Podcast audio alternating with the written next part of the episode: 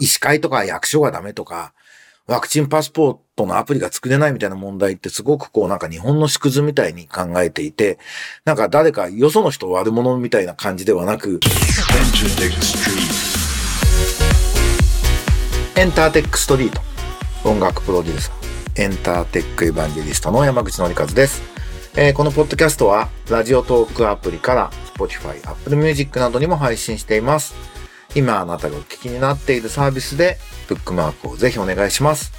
えー、今とこれからのエンターテックのホットトピックスについて一緒に考えていくこのプログラム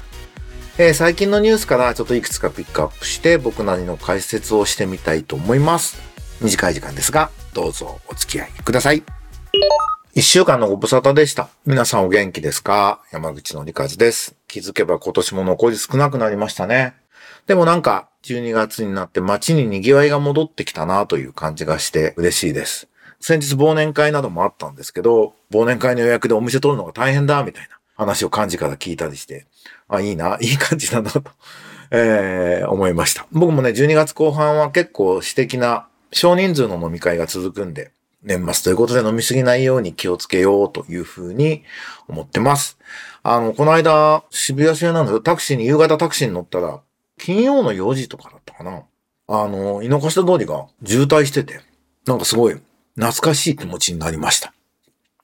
そういえばこの辺とか昔渋滞してたな、よく、と思って。で、運転手さんに、この辺渋滞してるようになったの戻ってきたんですね、とか言って、でもまあコロナのこと考えると渋滞も許せますよね、って言ったら運転手さんはあの、最初は私もそう思ってたんですけど、もうあちこち渋滞してて嫌だって言ってて。まあでもそんな感じで少しずつ日常が戻ってきてるのかなと。そんな、えー、アフターコロナ感が出てきた昨今なんですが、こんなニュースがありました。AFP 通信ってことでフランスの通信社のニュースサイトですが、ファイザーのコロナ飲み薬、重症化9割減、最終治験結果という見出しです。えー、アメリカ製薬大手のファイザーは14日同社が開発した新型コロナウイルス干渉性向けの経口治療薬、パクスロビドについて、重症化リスクが高い人の入院や死亡を90%近く減少させることが臨床試験の最終結果で確認されたと。変異株、オミクロン株にも効果があると見られていると。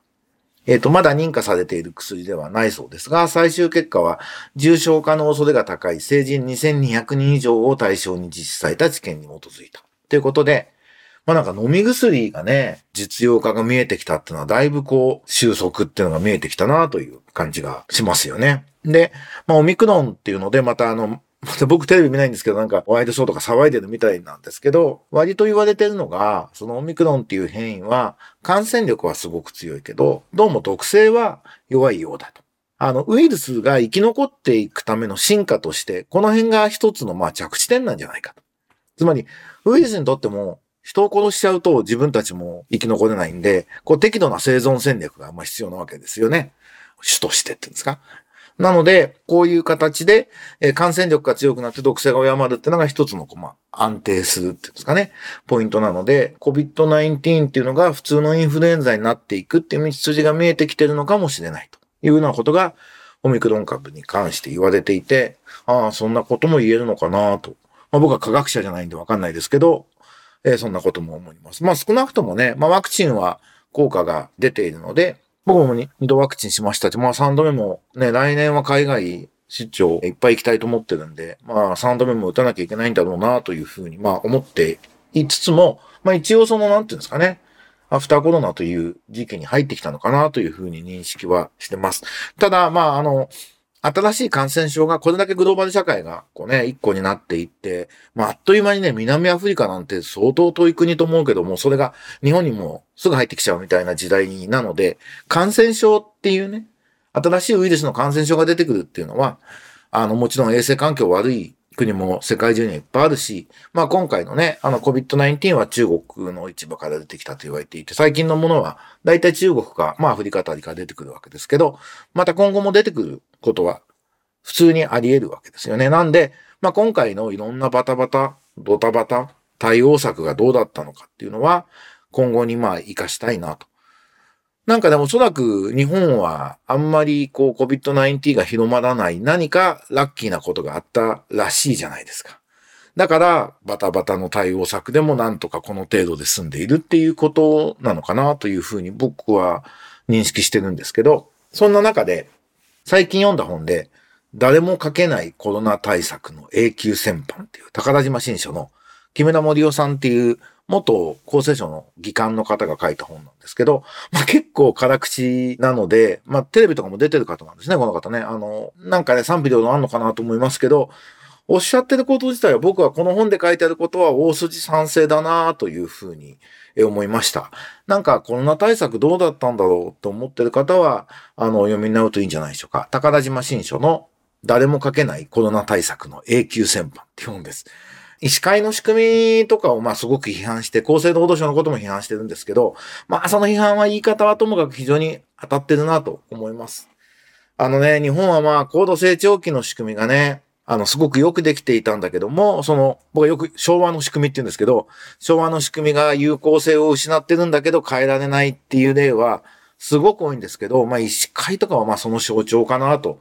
まあ思いますね。ただ難しいのは、有効性を失ったと言っても、いいところも残ってるんで、ただ単にガチャンと壊して、新しいものにしちゃえばいいってわけではないから難しいんですよね。そこを乗り越えて、こう、令和の新しい仕組みを作っていかないと、まあ日本は衰退していく一方だっていう危機感は僕自身は結構強く持ってます。なぜなら、メディアコンテンツ業界も全く同じ構造だと思うからで、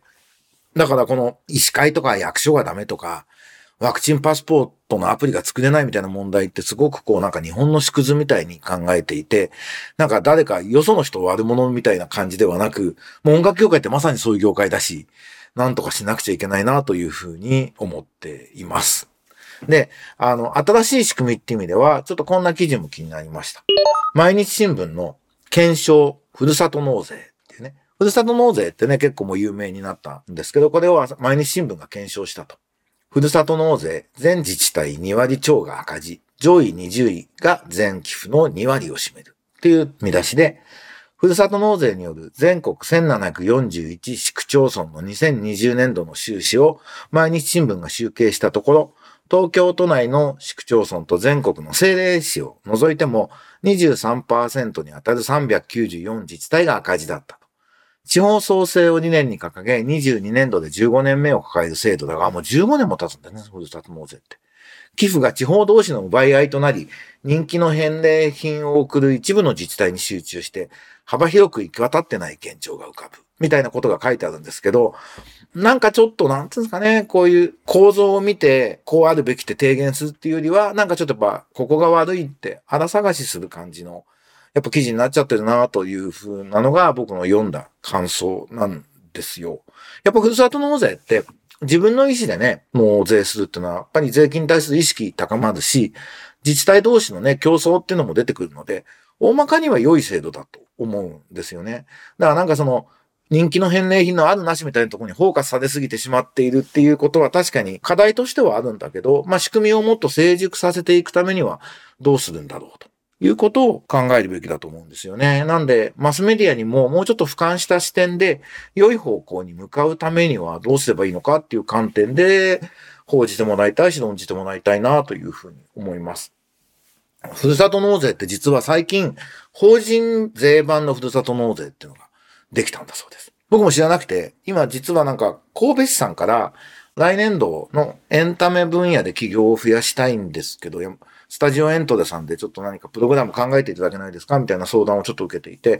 できればやらせていただきたいなと思って今いろいろお話してるんですけど、彼らもその一般財源だけだと足らないので、法人税版ふるさと納税って仕組みを使いたいんですって言って、えーなるほど、どんな仕組みなんだろうって言ってちょっと勉強しました。なんか本社がないところに自分で選んで寄付できて、なんか直接メリットを取りに行ったりしてはいけないんだけど、節税効果はあります。っていう仕組みなんですね。だこれとかも、まあ日本はどうしてもね、その寄付がね、アメリカなんかに比べて足らない、弱い、成功したところが寄付していくみたいな仕組みにもっとしていった方がいいんじゃないかということで言うと、これもいい仕組みなんじゃないかなと思います。ね、正直こう、政府が分配するより、税金ってほら、分配、再分配してもらうために税金って払うものなわけじゃないですか。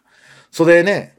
今の日本の役所がやるよりは自分が、ここの、この市なり、この県のこの仕組みに対して寄付したいっていう方が、まあ納得度もあるし、効果も出やすいと思うんで、そういうのも意識高まっていくといいし、いい仕組みを作ると、評価されて、ふるさと納税法人版で寄付されるみたいなことが起きるとね、そういうやっぱりうん、なんだろうな、性善説的ではあるけれど、いい仕組みちゃんと作っていくっていうことも大事だと思うんですよね。やっぱり日本人はなんていうんですかね、ロイヤリティは高い国民性だと思うので、比較するとね、他の国と。それを活かすためには、すごく性善説でいいことをやろうとすると、ちゃんと得できる仕組みを提供していくってことは、あの、すごく大事なんじゃないかな、ということで、このふるさと納税、そして法人版、法人税版ふるさと納税っていうのも、ちょっと注目していただけるといいのではないかと。そんなことを思いました。なんか今回は、すごい社会派なエンターテックストリートになってしまいましたが、そろそろお時間で、今週はこんなところで終わろうと思います。えー、いかがでしたでしょうか？まあ年末ね、なので、なんか来週が最後になるのかな？なんかちょっとまだ、まだちょっと1年間振り返るほどの余裕は僕にもないんで、まだ何も企画とか考えていないんですが、なんか感想とかこんなこと喋ってほしいみたいなのがあれば、ぜひ、ツイッターその他で呼びかけていただけるとありがたいです。えー、エンターテックエヴァンジェリストの山口のりかつでした。ではまた来週お会いしましょう。拜拜。